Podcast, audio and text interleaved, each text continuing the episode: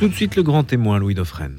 De la chute finale en 1976 à la défaite de l'Occident, Emmanuel Todd, dont la longévité de la réflexion n'est pas contestée, boucle-t-il un cycle qui, de l'URSS aux États-Unis, l'amène à prophétiser la fin des grandes puissances? Le titre est radical, la défaite de l'Occident, notion donc qui confond l'Amérique et l'Europe et qui fait de la religion un moteur de l'histoire humaine. Ça, c'est intéressant pour une personne qui ne professe pas de religion. Bonjour Emmanuel Todd. Bonjour. Ça vous a valu quelques critiques, ça? Ça m'a valu beaucoup de critiques. En fait, je suis accusé d'être euh, un poutinophile, je ne sais pas quoi, un agent du Kremlin. Ma fiche Wikipédia est devenue euh, à hurler de rire, simplement. Elle était complètement caviardée. Voilà, bah, c'est la vie. Euh. Vous êtes victime des réseaux sociaux Un petit peu Non, pas, tellement. C'est des, des, trucs spécifiques, hmm. très pointus. Et c'est. Euh, comment dire, le livre marche très bien. Donc, il, il, met en évidence une sorte de décalage entre la représentation de la guerre d'Ukraine et de l'affrontement entre la Russie et les États-Unis principalement, qui est véhiculée, transmise ou qui a été produite par les médias depuis le début de la guerre. Et en fait, ce que ressentent les gens, c'est-à-dire qu'en fait, le discours des médias, euh, apparemment, euh, n'est pas complètement euh, accepté par les gens qui lisent qui sont susceptibles d'acheter des livres. Et qui réfléchissent. Hmm. Le livre révèle une sorte de discordance. Hmm. Bah, il faut être discordant aujourd'hui, disruptif, comme on dit. Bah, je, ne sais pas. En tout, en tout, cas, moi, de mon point de vue, c'est un bouquin d'historien.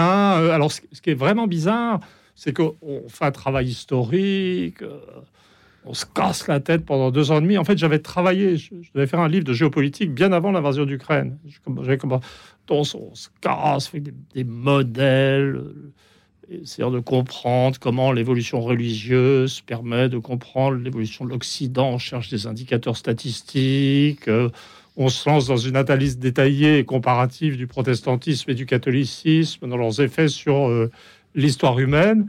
Et euh, on se retrouve autour de, ce boulot catalogué hmm. Agent de Moscou. C'est extrêmement bizarre. À l'inverse de finalement la extrêmement bizarre quand on démarre avec un doctorat de l'université de Cambridge. Vous voyez, donc je sais pas, peut-être je suis le nouveau Philby finalement. Vous voyez, je, ne sais pas, un Philby inconscient, intellectuel. Voilà. Est-ce que vous êtes à la, sociologie ou à l'anthropologie ou à l'histoire, Emmanuel Todd? Euh, je ne sais pas, l'équivalent d'Alain Duhamel à la politique par votre longévité Alors là, à la longévité Non, bah, Parce que je citais la chute finale en 76. C'est-à-dire que j'ai commencé très tôt. C'est-à-dire que j'ai écrit un peu par hasard et sans m'en rendre compte euh, la chute finale à 25 ans. Justement, je venais de terminer ma thèse à l'université de Cambridge et j'étais dans une négociation euh, incroyable avec le Board of Graduate Studies sur le titre de ma thèse. Donc on négociait, j'avais eu quelques mois de discussion et pendant ces mois de discussion, euh, bah, j'avais fait un voyage en Hongrie où j'avais vu que le communisme était mort dans l'esprit des gens et j'étais tombé dans la bibliothèque de l'Institut national d'études démographiques que j'ai par la suite dirigé sur des statistiques de l'ONU tout à fait officielles qui montraient la remontée du taux de mortalité infantile euh, soviétique et russe et ukrainien spécifiquement. Et puis j'avais écrit ce livre. Mais donc c'était très tôt dans ma vie. J'ai démarré très tôt. Maintenant, je suis retraité, j'ai 72 ans. Je considère que c'est mon dernier livre, parce que j'en ai. Bah, non, mais ça, c'est ce que vous dites. Non, non, la, la recherche, c'est très fatigant. Vous voyez, c'est-à-dire que euh, si vous êtes un intellectuel de variété idéologue, je nomme personne, mais suivez mon regard. Euh, euh, pas vous, hein. Non, non, mais. Si on est un intellectuel de variété idéologue, on peut continuer à produire sans trop travailler. Il suffit en fait de gueuler de l'idéologie de plus en plus fort. Mais si vous êtes un intellectuel chercheur et que vous ne pouvez rien faire euh, sans accumuler des faits, sans les mettre en relation avec les autres, euh, c'est, euh, ça prend beaucoup de temps et ça demande énormément d'énergie. Et donc, je pense que l'âge pèse plus sévèrement sur les chercheurs hmm. que sur les idéologues. Et comme je n'ai pas l'intention de faire de l'idéologie, donc je considère que c'est mon dernier livre où j'ai donné tout ce que j'avais. Alors, je parlais d'Alain Duhamel à titre de comparaison, mais dans La Croix où vous êtes assassiné, euh, vous êtes comparé au professeur Raoult, qui, euh, au niveau de la géopolitique, hein, un savant avec quelques fulgurances, mais des égarements. C'est ah, ainsi qu'on vous qualifie. C'est très, très étrange. Honnêtement, hmm. j'ai pris le parti de, ne pas répondre aux critiques parce que on a le droit de critiquer. C'est-à-dire que moi, j'ai le droit d'être en discordance. Euh, par rapport au, récit général euh, des médias, mais les médias ont le droit de dire que ça. Je, en fait, je n'ai pas l'intention de me défendre. C'est, mmh. en, fait, je, dans la mesure où j'ai une intention idéologique euh, dans ce livre, ce qui est tout à fait secondaire, euh, c'est une intention de préservation du pluralisme occidental. Moi, je suis un occidental. Hein. Je suis me fais pas, je me raconte pas d'histoire. Il y a des gens qui me disent vous devriez aller vivre en Russie. Euh, il n'en est pas question. Je suis très attaché à ma citoyenneté française euh, et, je, et je suis patriote. Mais le pluralisme d'information est vraiment menacé. Il n'y a pas de débat. La France est actuellement engagée dans la guerre contre la Russie, euh, un peu une guerre de lâche, puisqu'on n'envoie pas notre armée, on donne des armes aux Ukrainiens qui se font tuer.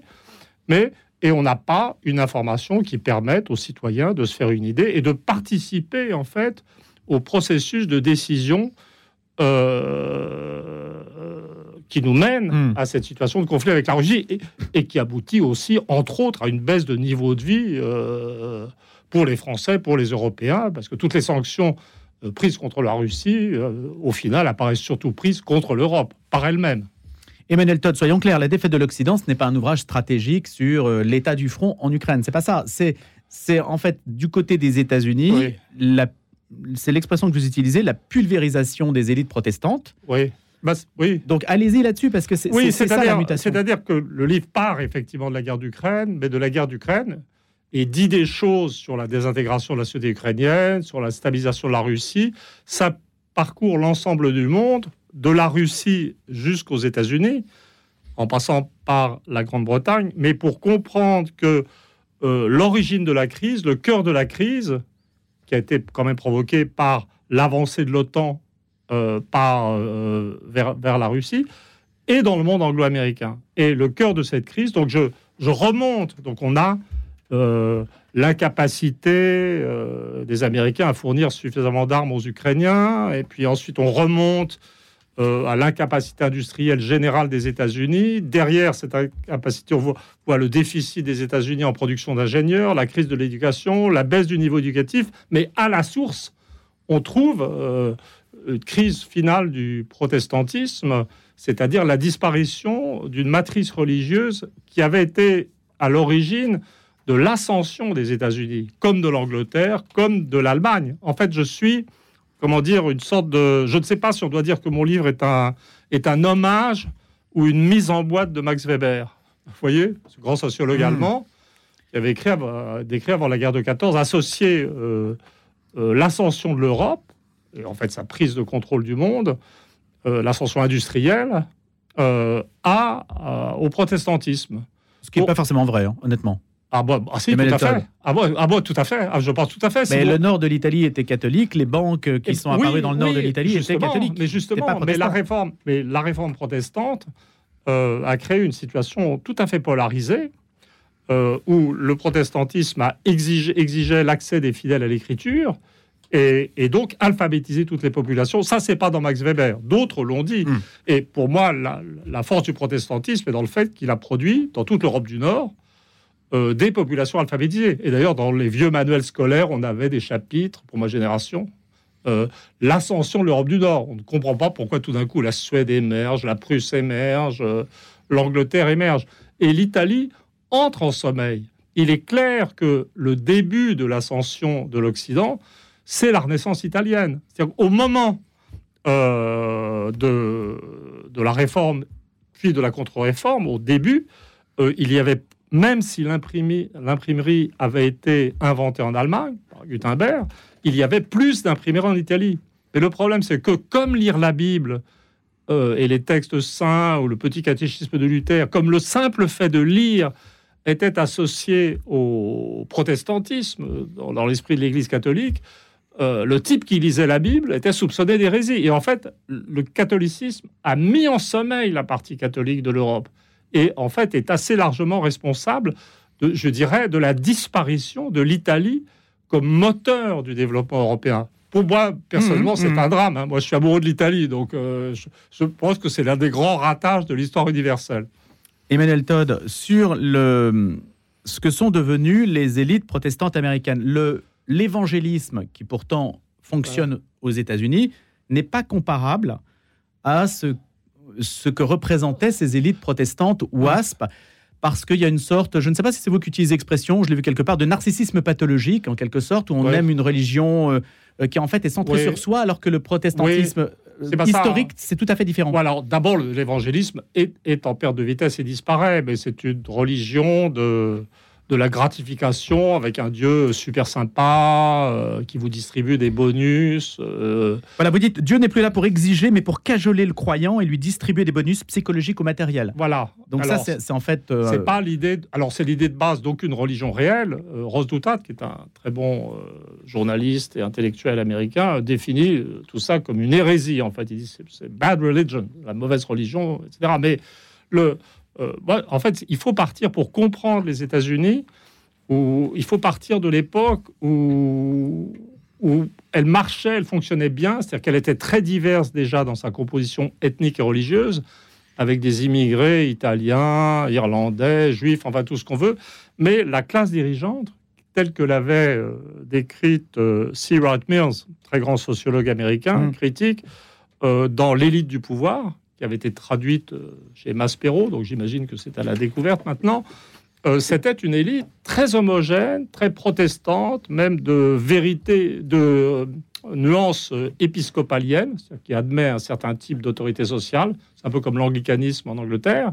Et c'est cette classe dirigeante très homogène qui avait mené l'Amérique vers sa démocratie sociale ultime. C'est-à-dire, ça comprend Roosevelt euh, et ça comprend Eisenhower, en fait. Et, donc, je, je pars de, cette classe dirigeante euh, très, très homogène, très protestante, très normée, avec ses ridicules et ses qualités, son éthique du travail, son idée de participation euh, à l'effort collectif, aux responsabilités collectives. Et je regarde ce qu'on a maintenant euh, Alors qu'est-ce qu'on a maintenant? Bah, Qu'est-ce qu'on a maintenant? En fait, euh, je m'étais amusé un jour avec le, le, le, milliardaire de la Silicon Valley, Peter Thiel, avec qui j'avais discuté pendant une conversation extraordinaire dans, euh, quand, il était de passage à Paris. On s'était amusé à faire le comptage de ce qui restait comme protestant au sens strict dans l'administration Biden.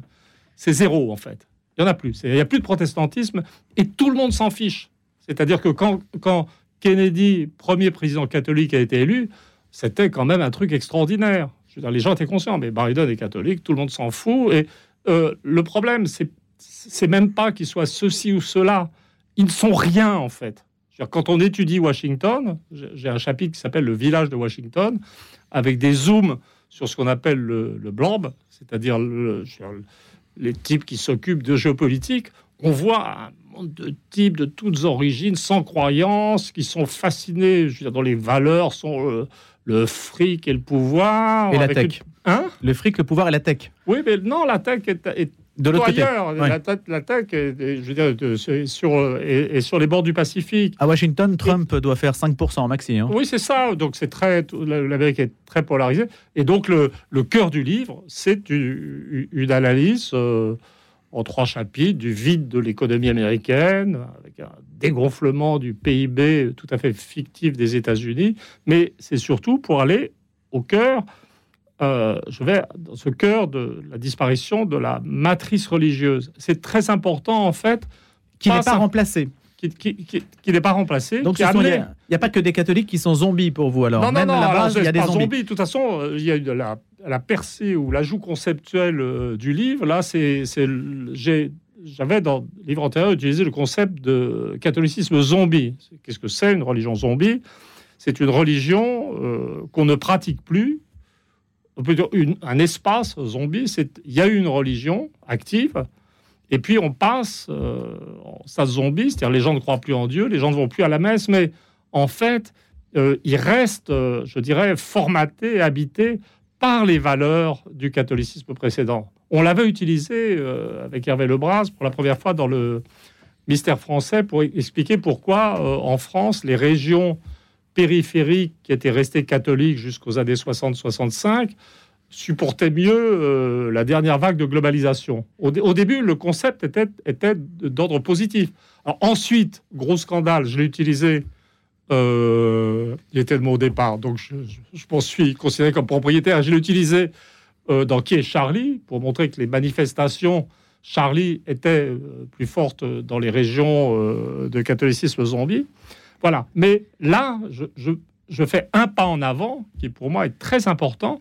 J'ai la notion de religion zéro. C'est-à-dire qu'après le stade zombie, il y a un stade zéro. Et c'est quoi le stade zéro?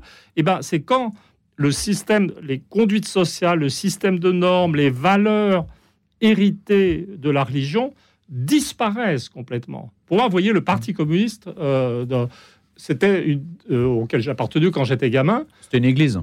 C'était l'église d'en face. C'était l'église d'en face, et donc c'est une, une, une, institution totalement zombie, en fait. Mmh. Vous voyez, et, et d'ailleurs, pour moi, c'est l'effondrement le, de l'église catholique, euh, en termes de pratiques religieuses, a amené l'effondrement de la force adverse, le, le Parti communiste. Mais l'État zéro est un État tout à fait paradoxal, et c'est ce qu'on vit. Hein. Mais le zéro ne signifie pas, Emmanuel Todd, qui est zéro passion militante. Parce bah, qu'on est bah, ça, ça, paradoxalement, ça, ça reste... on est dans une excitation militante très forte aujourd'hui. Oh non, non, les gens ne militent pas, les gens s'agitent, les gens vont dans les stades de football, mais ils ne militent pas. Mais ce qui est intéressant dans l'état zéro, pour moi, c'est que Bon, les gens, on va dire, l'état zéro, c'est l'individualisme achevé, euh, la disparition de toute croyance ou encadrement collectif.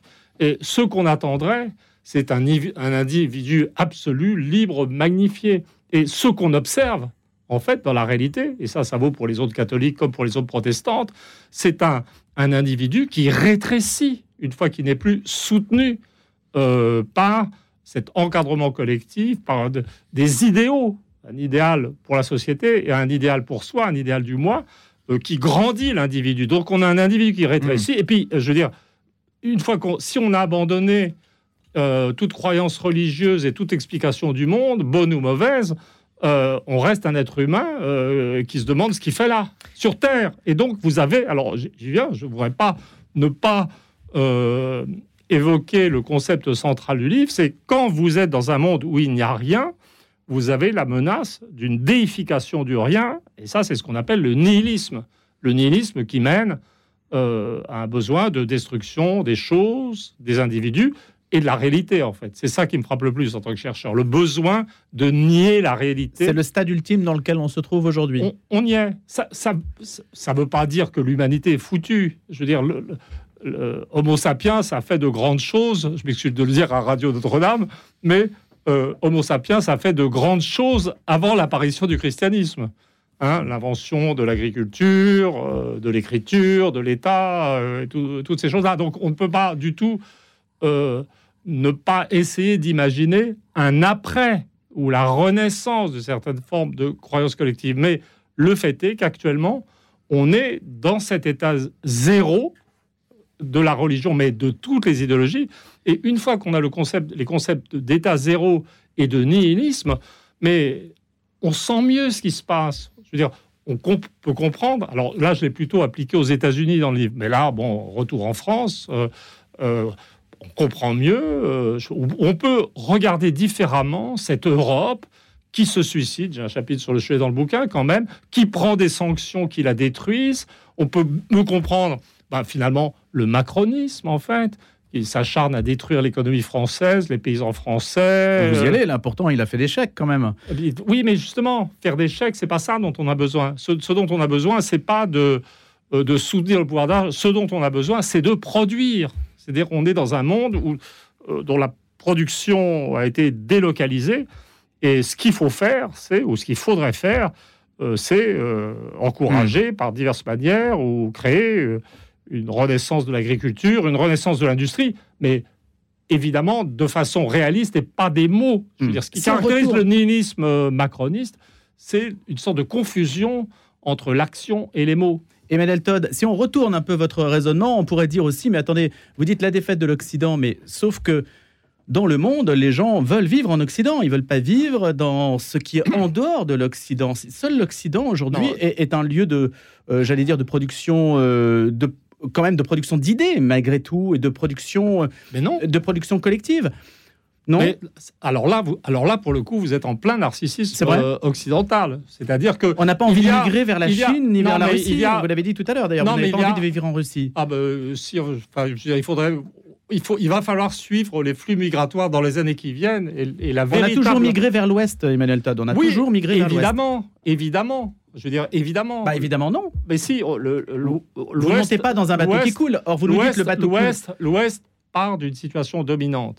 Il y a un privilège dans le fait de vivre dans les pays occidentaux qui sont encore dans une attitude d'exploitation économique du reste du monde. J'en parle dans, le chapitre où j'essaie d'expliquer pourquoi le reste du monde, au fond, préfère la Russie et préfère aider les Russes en sous-main à résister, euh, je veux dire, euh, aux moyens américains euh, mis, en Ukraine.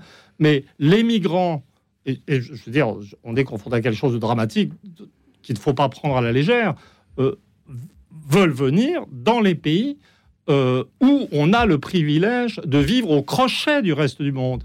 Mais où Ça- l'individu peut quand même ça exister. a été- l'individu. Mais d'où vous tirez l'idée que l'individu n'existe pas, par exemple, en Russie? Je veux dire, la différence entre euh, l'Occident, euh, l'Occident le plus occidental, c'est-à-dire j'en retire l'Allemagne, donc qui- et euh, donc je, ne garde dans le cœur de l'Occident que les trois pays fondateurs de la démocratie libérale, c'est-à-dire l'Angleterre, euh, la France et les États-Unis. Là, vous avez des systèmes familiaux nucléaires, individualistes à l'origine, dans, dans la paysannerie. Et c'est dans ce contexte que la disparition de la matrice religieuse ou post-religieuse même produit ce nihilisme et ce sentiment du rien qui n'est pas des idées. Je ne considère pas euh, qu'à la cancel culture, etc., des, des États-Unis, soit de la production d'idées. L'Occident me semble plutôt lancé sur une trajectoire de destruction des idées euh, actuellement. Mais le- dans, dans le reste du monde, vous avez des individus, mais qui restent en fait, je ne crois pas du tout euh, à la survie d'une matrice religieuse ou à un retour de l'orthodoxie en Russie. Pour moi, c'est des rêves de, de russophiles, Mm. euh, c'est des rêves en fait. Et Par sur- contre, oui. ce qui reste en Russie et en Allemagne aussi, euh, c'est des restes d'encadrement par des structures familiales plus autoritaires.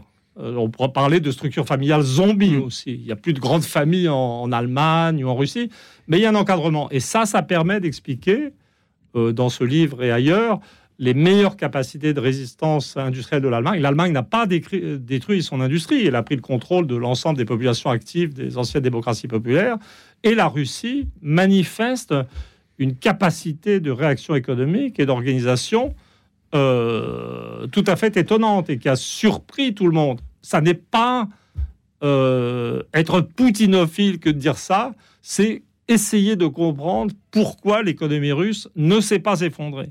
Voyez, le, le livre, bah, je comment dire, je, suis très, je suis pas peiné, je ne suis même, même pas surpris, mais c'est bizarre euh, de produire un livre qui au fond colle assez bien à la réalité Et de le voir parce que, parce dans que son les- sens. parce que Hmm. parce que parce que l'Occident est en train de perdre la guerre d'Ukraine. Donc le livre décrit ce qui se passe et c'est bizarre euh, d'être euh, assassiné par certains, pas par tout le monde, heureusement.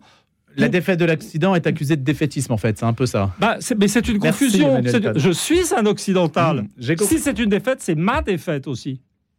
Merci beaucoup, Emmanuel Todd, d'avoir partagé ces réflexions avec nous ce matin autour de la défaite de l'Occident chez Gallimard. Je vous souhaite une bonne journée. À bientôt. Merci.